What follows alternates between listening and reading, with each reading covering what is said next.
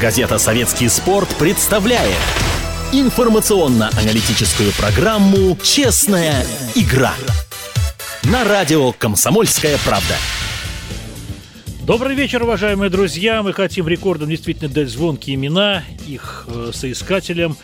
«Зенит» – чемпион России по футболу. Сборная женская волейбольная команда стала чемпионом мира – ну и, наконец, сборная России по хоккею обыграла на первом этапе Евротура в Финляндии на Карила Кап действующего чемпиона мира команду Чехии.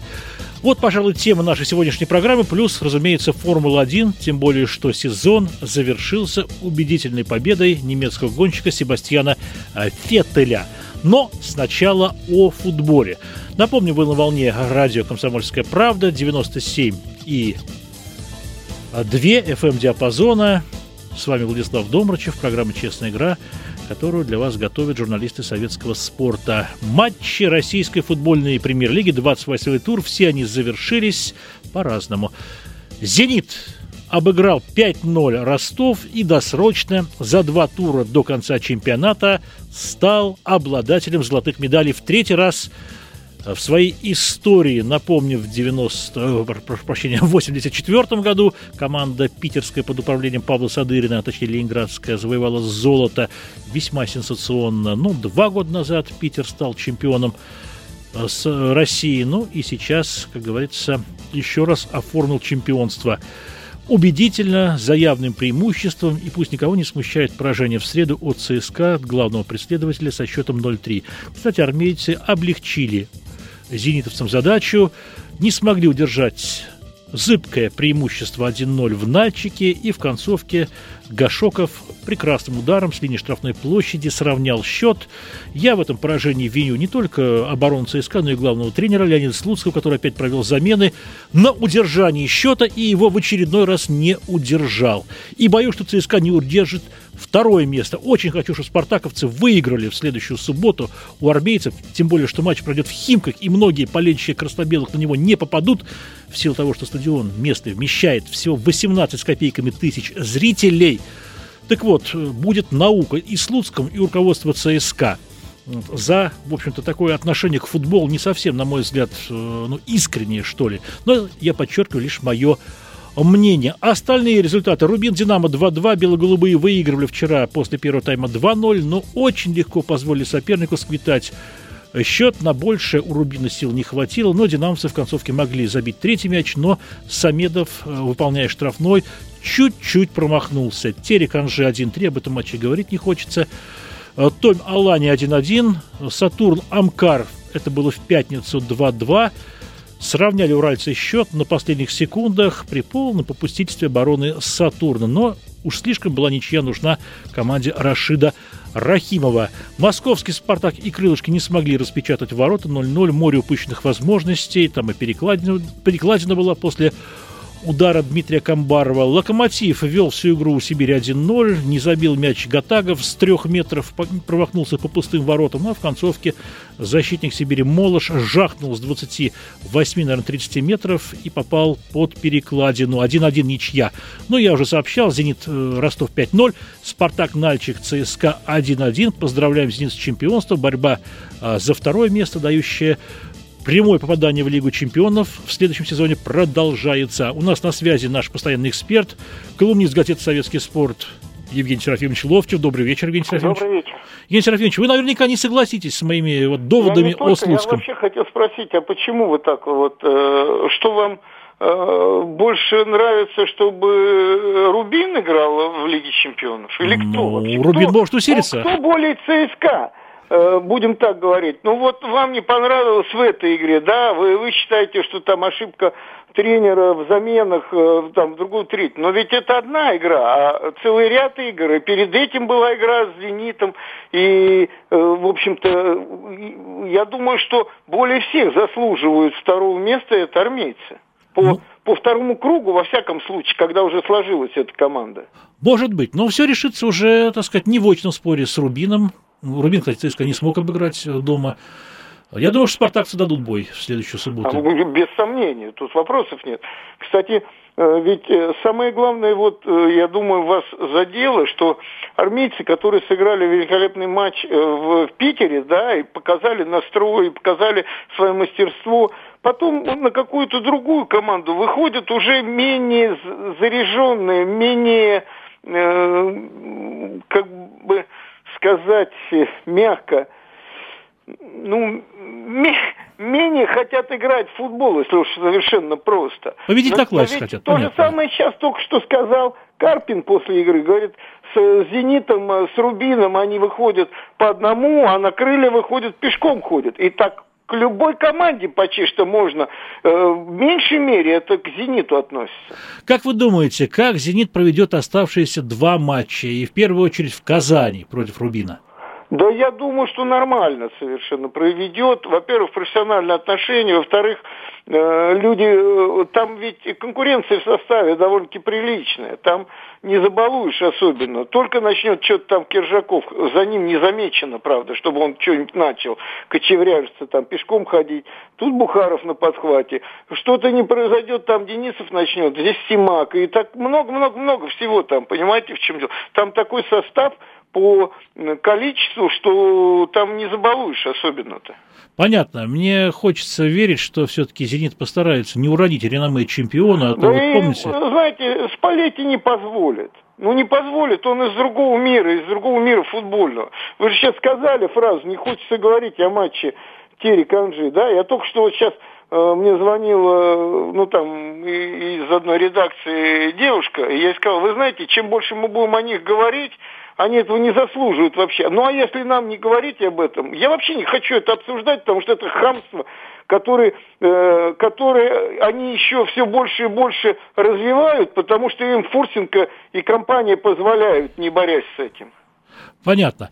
Вы верите в то, что «Зенит» э, даст бой и Рубину, и в заключительном туре сыграет как следует? Не сомневаюсь в этом. Понятно. А то ведь помните, как Рубин проиграл ЦСКА 0-4, будучи уже чемпионом? Мне, честно а говоря... это наши. Это наши могут, понимаете, в чем дело? Понятно. Это наши, тут или Кавказ между собой что-то будет придумывать, или кто-нибудь на будущий год будет откладывать себе. Спалетти таких вещей не знает. Как вы думаете, перенос матча с ЦСКА «Спартак», не перенос точнее, а, а вот проведение на малом стадионе в Химках, это плевок в сторону болельщиков, ведь заранее договаривались, что будут играть дерби в Лужниках вот такого вот масштаба, который может собрать более 50 тысяч зрителей, и вдруг Химки. Я вот вспоминаю, как... Ну, трудно мне вообще оценить, почему это произошло. Я, я не могу сказать, это надо в принципе знать. Ну, быть может, так, ЦСКА... Вот так, на скидку, конечно, это для болельщиков и вообще для футбола плохо, потому что мы говорим, болельщики не ходят на футбол, да? Вот, вот тут как раз возникает самая главная вещь что команды должны жить посредством, которые собираются за счет э, не, не трубы, не, не какого-то такого там дяди, который там, или какого-то банка, который деньги перечислит, а от того, что они зарабатывают. Вот тогда бы э, ЦСКА не пошло на это бы. Понятно, быть может, просто армейцы не хотят на искусственный газон, на синтетику лужниковскую переходить. Ведь 17 ноября матч в Воронеже сборной, естественно, на натуральной траве. Ну и всего лишь два дня остается, очень сложно будет приспособиться. Ну, так, так просто надо объяснить все. Вот знаете, у нас настолько стал футбол, э, те, которые в нем работают, и мы остальные, как будто это все э, люди, совершенно разными вещами занимаются. Ну просто объясните, ребята, у нас сборники, у нас потом играть на Лигу Европы, нам не хочется переходить. Ну скажите, все все тогда поймут, о чем мы догадываемся-то все это. И потом начинаем э, выдумывать и говорить, а они вот такие сики. Просто разговаривайте как не с быдлом, а как с болельщиком, от которого вы зависите, в конце концов. Но болельщики скажут, что ну, вы опять принимаете решение в интересах самих себя, а не нас. И эти доводы в пользу там, синтетики, вот эти равно, вот, они окажутся... Все равно, все равно. Но мы будем знать, почему перенесли. А Они... так мы догадываемся. Сейчас вот вы говорите мне о том, что, значит, а вот возможно это. Мы все догадываемся только. Конечно. Сегодня принял участие в матче «Зенит Ростов» Игорь Денисов, которому комитет по этике выписал четырехматчевую дисквалификацию. Это смешная вещь. Оказывается, что никаких бумаг пока не приходило в клуб. Да нет, даже не в этом дело. Там ведь самая главная ситуация в том, что знаете, когда все э, втихаря и когда все задерживается, не сразу, тогда начинаешь додумывать. Вот мое додумывание, оно говорит такое, что да, там еще игры у э, «Зенита», надо подождать, пока это все произойдет. Значит, теперь следующее. Э, вот дается э, там четыре э, игры, но э, после этого некая есть приписка о том, что в течение 10 дней они могут протестовать. Это значит что? Разъясните нам. Он должен сейчас пропускать или после 10 дней, если не подадут, а если подадут в течение 10 дней, тогда он 20 дней может, пока не решит э, комит, э, комиссия там, апелляционный комитет, да, апелляционный комитет. Вот это все догадки сразу, что первый день, когда они заседали очень долго, комиссии по этике, не было ничего, э, как бы, выдано решения никакого. Я начинаю думать, значит, решение-то на следующий день, которое было озвучено, оно уже, значит, было, но мы посоветуемся с Фурсенко, как нам? Все-таки он же был при, президентом общества, этого «Зенита», как, и потом он от газа-то зависит, а там вот сейчас, вот я сейчас смотрю по телевизору, вот он сидит, родненький Миллер-то, вот как, как ему-то понравится еще. И вот каждый раз мы, я додумываю что-то, не надо ничего додумывать, должно быть все очень четко прописано. Вторая вещь, когда э, Денисов только отказался беседовать с Бутенко, который был комиссаром матча, сразу должно записано быть в регламенте, что как только отказался от, от э, разговора с официальным лицом, четыре игры, до свидания там, или как-то, все прописано должно быть, а здесь все время догадки. И тогда начинаешь понимать, что здесь все нас дурят и дурят и дурят. Понятно. Евгений Серафимович, матч сборной, он не помешает командам футбольной премьер-лиги российской подготовиться к предпоследнему туру? В пику он или мне, вам кажется, э, в общем-то, надуманным эта дата? А что там-то практически те, которые внизу разыгрывают путевку, чтобы остаться, они там не участвуют. Те, которые вверху, ну, ЦСКА, я думаю, что по тайму будут играть ребята, и ничего тут особенного такого напряга особого не будет никакого. От того, что э, Дик Адвокат э, ушел не очень хорошо из Бельгии, предположим, и бельгийцы сейчас приезжают сюда, и это может как-то существовать, опять додумки наши, что это вот принципиальная игра. Для кого? Для Игнашевича принципиальная? Чем принципиальная? Ну, не будет, как там... Э, в общем, я не думаю, что там что-то такое. Потом там молодых ребят вызвали. Вот им и дадут возможность поиграть. Ну, молодой-то Мамаев, быть может, защитник из э, Нальчика. И Бухарову и... дадут поиграть, и там кто еще? Да, вот этот Васину дадут поиграть, да. еще кому-то там дадут поиграть, ребята. Да, вратарю Рыжикову, да, да, да, конечно быть, быть может.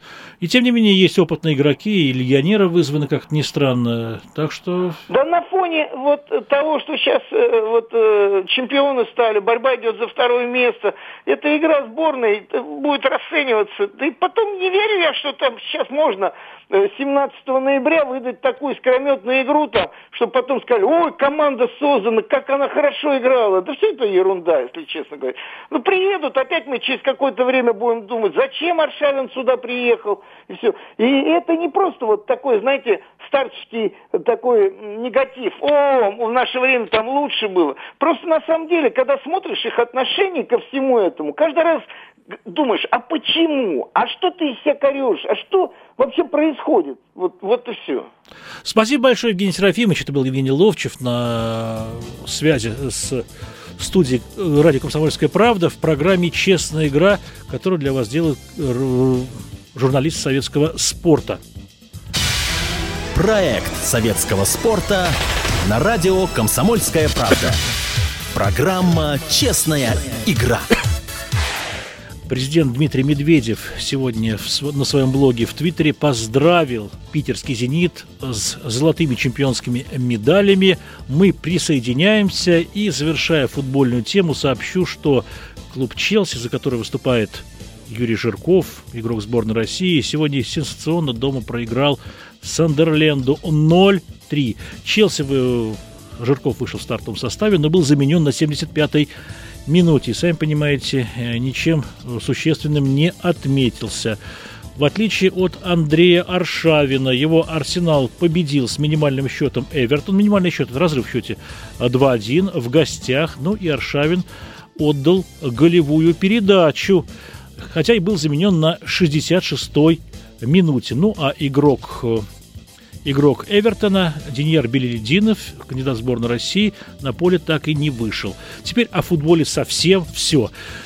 Друзья, теперь поговорим с вами о хоккее. У нас всего 5 минут на это. Сейчас с, с нами свяжется Сергей Гимаев, или мы с ним свяжемся, наш постоянный эксперт. Хочу сказать, что на этой неделе события, в общем-то, не оставляли равнодушным болельщика. Э, буквально в пятницу состоялось заседание дисциплинарного комитета континентальной хоккейной лиги, на котором обсуждалось дело агента Алексея Дементьева. В чем он провинился? 1 ноября Дементьев вместе со своим коллегой Александром Ткачевым на канале «Россия-2» в прямом эфире вел репортаж о матче чемпионата КХЛ из Магнитогорска, в котором местный клуб «Металлург» принимал трактор. Встреча завершилась победой челябинцев 3-2. Ну и вот Алексей Э, допустил ряд э, высказываний, которые якобы нанесли вред деловой репутации КХЛ, ну и поставили под сомнение э, исход матча. Дементьев назвал исход матча запрограммированным. Дисциплинарный комитет строго оценил все эти высказывания и выписал агенту Дементьеву штраф полмиллиона рублей, запретил ему в течение года занимать посты в системе КХЛ, в том числе клубах, континентальной хоккейной лиги, не только высшей хоккейной лиги, молодежной хоккейной лиги, все это система КХЛ. Ну и плюс э, потребовал от канала «Россия-2» не привлекать Дементьева в качестве комментатора и эксперта хоккейных матчей. Очень суровое наказание, не знаю, по-моему, Алексей собирается все это дело обжаловать э, через спортивный арбитраж, в торгово-промышленной палате Российской Федерации, к примеру. Это один из вариантов. Но пока, пока Алексей в раздумьях. Я хочу спросить у Сергея Налича Гимаева. Сергей Налич, как вы считаете, не слишком ли сурово КХЛ оценила высказывание Дементьева? Ну, так все неоднозначно. А, в принципе, я не знаю, откуда Алексей должен ну, брать деньги, 500 тысяч, и почему КХЛ должна говорить телеканалу «Россия-2», кого привлекать, кого нет. Ну, в общем-то, в интервью советскому спорту один из руководителей канала «Россия-2» Дмитрий Медников, он заместитель генерального директора ВГТРК, так и сказал, что привлекать или нет Дементьева в качестве комментатора или эксперта – внутреннее дело канала. Ну, а что касается штрафа, выписанного КХЛ, Дементьев как агенту – это уже внутренняя кухня лиги континентальной. Вот действительно, где, откуда брать деньги? Наверное, это какие-то проценты э, дохода от его агентской деятельности? А кто знает, сколько он получает, и поэтому я, насколько знаю, там у Алексея достаточно много детей. Четверо детей, совершенно четверо, верно, да. да. И поэтому это вообще очень такая серьезная сумма, и ну, меня это вот как раз вопрос удивил. Понятно. Но дело еще не закрыто. Э, документы, по-моему, Алексей не получил. От дисциплинарного комитета сделано это будет в течение 10 рабочих дней с момента вынесения вердикта, так что время еще есть. Ну а сейчас поговорим о сборной России. Она в Финляндии закончила первый этап Евротура, заняла второе место. Наши в первом матче обыграли хозяев, финнов, будущих победителей, с сухим футбольным счетом 1-0. Затем в субботу уступили шведам 2-3, мне кажется, без шансов. И сегодня выиграли у чемпионов мира чехов 3-1. Удивительное дело, вот мы посмотрели с Виталием Славиным, э, обозревателем отдел хоккея, газет «Советский спорт» на составы. Так вот, у чехов самый молодой хоккеист 86 -го года рождения. У наших 87-го. У шведов много молодежи. И у финнов тоже очень и очень опытный состав. Сергей Налевич, как вы считаете, сборная России выступила на своем уровне или есть какие-то вопросы к ее игре? Ну, в принципе, неплохой результат. 6 очков из 9. Тут нечего говорить. Просто абсолютно непонятно, какие задачи решала наша сборная на этом турнире. Потому что э, если Быков декларирует, что он готовит или будет готовить команду к Олимпийским играм, то тот состав, который поехал на этот турнир никакого интереса для Олимпиады не представляет. Ну, понятно. Пока он готовит сборную для чемпионата мира. А для чемпионата мира представляет интерес этот состав? Ну, там много вопросов. В принципе, конечно, Быкову решать, кому ехать, кому нет. Но, с другой стороны, я не думаю, что... У меня такое впечатление, что он фамилии кандидатов многих из газет брал. Ему написали, что вот это хорошо играл и посмотрел. Потому что У него ситуация сейчас катастрофическая по просмотру а, кандидатов в сборную. Работаю в Уфе. Это при таком плотном календаре вообще невозможно смотреть, кто как играет. И, наверное, старые списки какие-то взяли с прошлого года, кто там был кандидатом, и в этом году использовали, я так понимаю, что только Попов там не было этих списках до этого. Ну и Кокарева не было. И... Ну, Кокарев и не поехал, и это вообще абсурдная ситуация, когда человека объявляют официально в списке кандидатов в сборную, а потом его приглашают на Вагорск для того только, чтобы с ним поговорить, что он в этом году не очень хорошо играет. Да, выходные дни, у парня ведь три дня выходных, он хотел в родную Тверь поехать, и ему объявляют, он уже разделся для того, чтобы приступить к занятиям в зале, удивительное дело. И еще один очень интересный момент. Мне по секрету сказали, кто не буду э, раскрывать, что Быков и Захаркин в ППХ хотели видеть в своей команде Алексея Угарова, не зная, что он, или забыв, что он хоккеист белорусской сборной. Вот до чего дошло, представляете? Ну да, я не знаю. В пожарном порядке. Сергей Давидович, мы с вами продолжим буквально через э, три минуты. Оставайтесь с нами, если можно. У нас в новости. Газета «Советский спорт» представляет информационно-аналитическую программу «Честная игра» на радио «Комсомольская правда». А, слушай сюда, программа «Честная игра» продолжается в прямом эфире радио «Комсомольская правда» в студии Владислав Домрачев. И мы говорим о хоккее. Напомню, завтра на сайте советского спорта совспорт.ру с часу до двух дня в прямом эфире выступает наш эксперт Сергей Налич Гимаев, заслуженный тренер России, популярный комментатор. Вопросы вы уже задаете на портале, оставляете.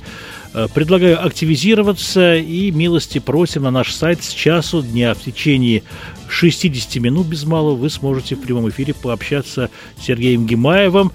Говорим мы, говорить мы будем не только о сборной России, но и о других аспектах хоккея. Будет интересно. Еще сообщу, что в беседе примет участие также Виталий Славин. У него есть несколько очень интересных вопросов. Надеюсь, Сергей Налич даст на них ответ. Прав, Сергей Налич? Конечно. Прекрасно. Сергей Налич, вот такой момент еще. Э, в сборной России на Кубке Карела э, опять хорошо себя проявил Василий Кошечкин. А кого можете еще назвать? Кого выделить? Ну, явно так никого больше. В принципе, он действительно светлое пятно, и теперь абсолютно понятно, что э, у нас есть российский вратарь, который может достойно играть на любом большом турнире.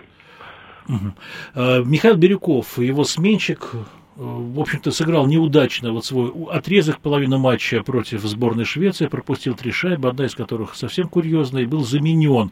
Как вы думаете, не повторит ли Бирюков судьбу Гелашвили, тоже пропустившего несколько легких шайб в одном из матчей на Кубке Первого канала год назад и больше в сборную не вызывавшегося? Ну, я думаю, безусловно, осложнил себе дальнейшее пребывание в сборной, но ну, если будет так же играть, все равно шансы ему дадут. В принципе, за игру он играет неплохо. Но, с другой стороны, я уже слышал, что э, на Кубке Первого канала будет играть Набоков, Набоков и поэтому, наверное, его пока рассматривать не буду. Бирюкова. Понятно. На Кубке Первого канала Быков с Захаркиным собираются, в общем-то, показать товар лицом будут играть на победу, привлекут опытных игроков. Меня очень разочаровало первое звено. Э, ни Морозов, ни Мазякин, ну и в меньшей степени Свитов на свой уровень не вышли. Э, как вы думаете, стоит ли привлекать в дальнейшем э, Морозова и Мазякина в сборную? Я думаю, они хорошие мастера, и я верю в них. Но Морозов действительно вот не совсем понятно, зачем было его вызывать. Принципе, тем более он приехал, и все официально почти говорили, что у него повреждения. Ну, просто он замечательный человек и великолепный хоккеист, и он не мог отказать, он капитан сборной. Но, в принципе, просто позвони ему заранее, скажи, Леш, ты поедешь ну, на Кубок Первого канала, и вопросы были бы закрыты. Мадякин, в принципе, создал несколько моментов, но реализация была не очень удачной. Ну, что сделаешь? Понятно. Но Светов не тот центр-форвард, который должен связывать этих мастеров-креативщиков, не так? Ну, скорее всего, да, он должен играть в третьем или четвертом звене. Он хорошо на вбрасываниях действует, в общем-то, на пятачке, там устрашает соперников, выступает в качестве такого громотвода. Он заступил за Мазякин в одном из эпизодов, когда Лео Комаров уже готов был накинуться на нашу десятку с кулаками. Ну, Лео не стал бы накидываться, он скорее играл, потому что, ну, он такой игрок.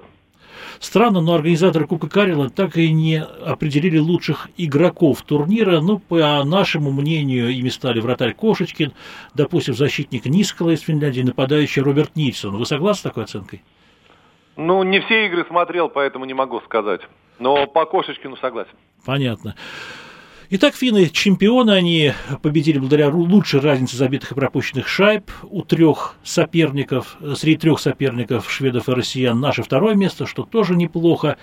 Ну и э, шведы заняли третье место, чехи чемпиона мира разочаровали, и Алыс Адамчик, главный тренер чешской сборной, в общем-то, даже повышал голос по информации нашего корреспондента Павла Сенкова в Хельсинки на своих э, партнеров, сказав, что не имеет претензий только к одному игроку. Догадываетесь, кому?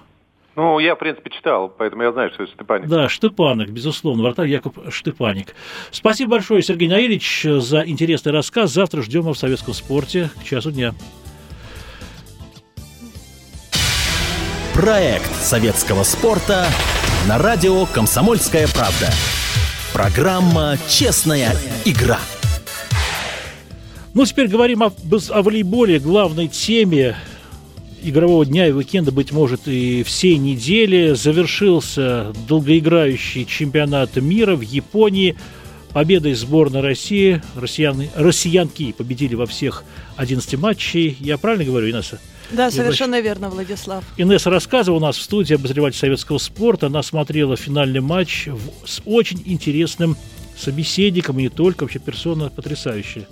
Э, речь идет о бывшем капитане сборной России Наталье Сафроновой, серебряным призером Олимпийских игр в Афинах, э, чемпионкой мира 2006 года, э, о которой, как мы знаем, с которой случилось несчастье 3 декабря прошлого года, 2009 она потеряла сознание на тренировке своего клуба «Динамо», была госпитализирована, 18 дней провела в коме. И сейчас я хочу сказать, что Наташа вообще потрясающими темпами восстанавливается после инсульта. Она сейчас лежит в Москве в клинике Бурназяна, куда ее перевели из Кёльна. И она уже говорит, она ходит. Каждый вечер она совершает прогулки со своим женихом Сергеем вокруг здания. Они даже жалеют, что только в 10 вечера закрывается дверь, потому что они бы еще гуляли.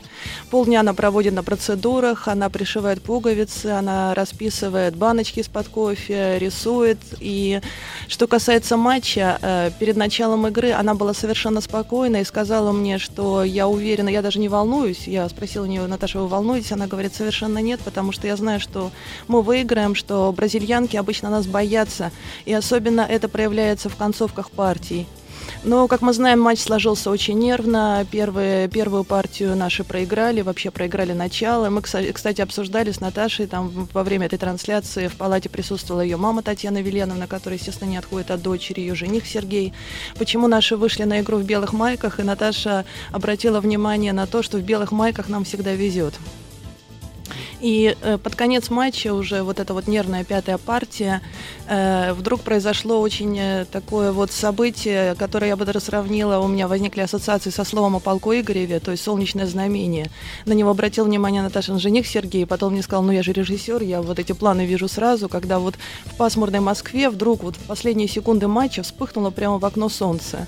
И у меня все связалось воедино, потому что Наташа мне до этого рассказала, что она э, девочкам, подругам по команде отправила в Японию рисунок, и на этом рисунке было изображено солнце. Ну, а как называют Японию, мы все прекрасно знаем, это страна восходящего солнца. Вот такое пророчество, которое, получается, сбылось. Понятно, тайбрейк, пятую партию наши девчонки выиграли 15-11. Угу. И уже поздравили, я смотрю, немедленно по окончании игры свежеспеченных чемпионок и наш президент, и премьер. Спасибо большое им, конечно, они, в общем-то, несколько улучшили настроение после вот э, хоккейного турнира в Финляндии, который не смогла выиграть сборная России. Э, спасибо большое, девочка. Вот Инесса. Да, самый... Влад, извините, да. пожалуйста, я вас перебью. Просто хочу подчеркнуть, какова ценность этих медалей, потому что чемпионаты мира по волейболу проводятся раз в 4 года, и это можно приравнять и к победе на Олимпийских играх. Да, футбол тоже раз в 4 года. Ну, я имею в виду, что по сравнению с хоккеем, например, коль скоро вы упомянули Ну, я советую тогда советскому спорту внести предложение на рассмотрение кабинету министров, чтобы платили стипендии по жизни на чемпионка мира по волейболу, как олимпийским чемпионкам. 15 тысяч, почему нет? Ветераны многие на эти деньги живут. Я вот вспомнил в с этой победой один матч случился в финале Сеульской Олимпиады очень давно, более почти 20 лет назад. Наши почти, почему почти 20 лет назад? Да, 20 лет назад, 22 э, года назад. Наши в финале играли с перуанками, команда Николая Карполя, и первые две партии проиграли. И Карполь, была прямая трансляция без комментатора на техническом канале, используя ненормативную лексику, встряхнул, встряхнул девчонок. Честно говоря, у всех были слезы. Наши победили в пяти партиях. Это была великая победа. Вот я думаю, что нынешний успех сборной России по волейболу сравним вот с той победой команды Николая а, Карполя. Инна, твой материал как называется в завтрашнем номере? А он так и называется «Небесное знамение», потому что мне это показалось очень интересным. И, кстати, мы разговаривали как раз о Николае Карполе. А Наташа вспомнила, как он ее повез на Олимпийские игры в Афины и практически не выпускал на площадку, но все время воспитывал, потому что он хотел добиться, чтобы она не уходила из Уралочки. И, как она в шутку выразилась, я была в тот момент для него изменником Родины. Но когда я у нее спросила, о ее любимых тренерах, она, не задумываясь, сразу же назвала Карполя. И ее мама тоже рассказала такой интересный эпизод. Она говорит, вот когда, это, конечно, было устрашающе по телевизору смотреть, Карполь весь красный, кричит. А девочки давно его не боялись, они даже не реагировали. В общем, они его слушали просто как радио. Но, говорит, конечно, магнетизм этого человека совершенно необыкновенен. Вот он, говорит, меня иногда вызывал еще в Уралочку. Э, ну, что-то что обсудить, какие-то вопросы, связанные с моей дочерью. Я чувствовала себя как кролик перед удавом, и мне хотелось ему возразить, а я не могла. Понятно. То есть вот такое действие происходит, производит Карполь, коль скоро мы вспомнили этого легендарного тренера. Но нынешний наставник сборной России Владимир Кузюткин совсем не такой. Такой мягкий человек, судя по всему, да? Он мягкий человек, но вот э, жених Наташи, Сергей, Молчанов, который очень хорошо знает всех волейболисток, и самого Кузюткина. Он мне о нем рассказал, что, говорит, этот человек, вот его после чемпионата Европы смешали просто, так сказать, с грязью, да, но он положил на эту победу вот на чемпионате мира все. То есть он бросил дачу, которую очень любил, он бросил свой бизнес. Э, на тренировках там у девочек просто ноги подкашивались, так он гонял их. То есть он все отдал ради этой победы. Как выразился Сергей, это еще до конца матча. Если наши не выиграют, я не знаю, я перестану верить в справедливость. Я думаю, что в ближайшее время наши чемпионки, героини появятся в редакции советского спорта на прямой линии с читателями нашей газеты. Я не ошибаюсь, наверное? Да. И болельщики смогут задать вопросы девчонкам. И, как говорится, все выяснить из первых рук, что называется. Инессе рассказывает нашему обозревателю большое спасибо за замечательный рассказ о волейболе, о победе сборной России в таком-то ракурсе, в таком преломлении рассказ. Спасибо, Инесса. Ждем вас Пожалуйста, еще. Владислав. Всего доброго. Проект советского спорта на радио «Комсомольская правда». Программа «Честная игра». Друзья, программа «Честная игра» продолжается. Еще есть у нас 10 минут. Мы, безусловно, поговорим о Формуле-1. Тем более Николай Мысин, корреспондент отдела спорт-игр, ворвался к нам в студию. Тихо закрывает дверь с полосой. Прямо вот готова у него все, 32 полоса. Последняя, да, туда вытеснена Формула-1. Один из самых популярных видов спорта в мире. Увы, не в России пока что. Но 32-й полосе, ну, тоже неплохо. Я думаю, что в этом гвалте футбола, смеси дикой химии, хоккея, волейбола и, быть может, даже баскетбола. ЦСКА вчера играл с Униксом э, в матче чего матч-то, я забыл, ВТБ лиги, да, да, да, я уже забыл, да, чего, а выиграл с перевесом в 9 очков. Формула-1 оказалась на заднем плане. Мне ну, кажется, несправедливо, нет? Нет, нет, нет, вот, я вас немножко поправлю. Если смотреть на статистику на сайте sosport.ru, я вот буквально уходя сюда ее глянул. Первый в списке самых читаемых новостей стоит, конечно, новости «Зените», вторым с небольшим отставанием о победе наших волейболисток. И по третьим номерам идет э, сегодняшняя гонка, новость о том, что Себастьян Феттель стал новым чемпионом мира. И, кстати говоря, очень сильно ему в этом помог наш э, россиянин Виталий Петров. Так что следят, следят за Формулой-1. И как же помог Виталий Петров? А, Виталий Петров, э, расскажу. Четыре гонщика сегодня претендовали на победу в чемпионате мира. В гонке такого не было никогда в истории за все 60 лет. Ни разу. Было, что двое, трое, но четверо никогда. Вот. И самые высокие шансы были у двух пилотов. Фернандо Алонсо, двукратного уже чемпиона мира, и австралийца Марко Уэбера. Третьим, сказать, в списке номинатов шоу Феттель. И так вышло, что и Алонсо, и Уэбер э, по ходу гонки оказались за спиной э, Виталия Петрова. Там так получилось, что на, первой, э, на первом же круге гонки сразу после старта была просто чудовищная авария. Михаил Шумахер развернул, и в него э, врезался Витатонио Льюци на Форс Инди. Причем, ну, дело не в том, что там была высокая скорость, там была скорость маленькая, но он, болит буквально запрыгнул на машину Шумахера. Самому семикратному чемпиону мира чуть не попали колесом по голове. Сами представляете, если бы это произошло, то там не спас бы никакой шлем. На трассе результате появился пейскар машина безопасности, Петров на первом же круге сменил резину, и, в общем-то, эта тактика, вот это решение сменить резину уже э, так рано, оно принесло ему успех. Вот, он оказался, опередил после серии пистопов Алонса и Вебера, и 40 кругов из 55 Фернандо Алонсо, двукратный чемпион мира, один из самых талантливых гонщиков современности поколения безуспешно пытался опередить Виталия Петрова. Не дождался ни одной ошибки россиянина. Сам ошибался постоянно, нервничал, выползал. После финиша даже погрозил Петрову кулаком. Мол, что ж ты делаешь, парень? Ну, Петров погрозил ответ, сказал, а что я? Как бы что, мне выступать, что ли? И в итоге Петров финишировал шестым, а он со седьмым. Фетель выиграл, стал чемпионом мира в 23 года, самый молодой чемпион мира в истории. Вот, так что действительно гонка была интересная, насыщенная событиями. Николай, Николай э, продлят ли контракт Петрова с конюшней Рено? А, это очень э, интересный вопрос. Много слухов ходит в падоке. Менеджер Петрова Оксана Косаченко обещала, в общем-то, сегодня объявить о решении, подпишет они контракт или нет, но пока этого не сделал. Я не смог до нее дозвониться сегодня, пытался вечером. Ну, видимо, празднуют окончание сезона. Слухи ходят, что уже есть устная договоренность, что Петров останется в Рено, что в Рено официально отказали Нику Хайтфельду, одному из претендентов на место. Но Оксана также подчеркивала, что у нее есть еще одна команда, с которой она ведет переговоры. Что за команда, непонятно. Э, в Европе обсуждают, что это может быть даже Red Bull, что вдруг Марк Вебер решит завершить карьеру, он уже все-таки возрастной гонщик и уйти на покой.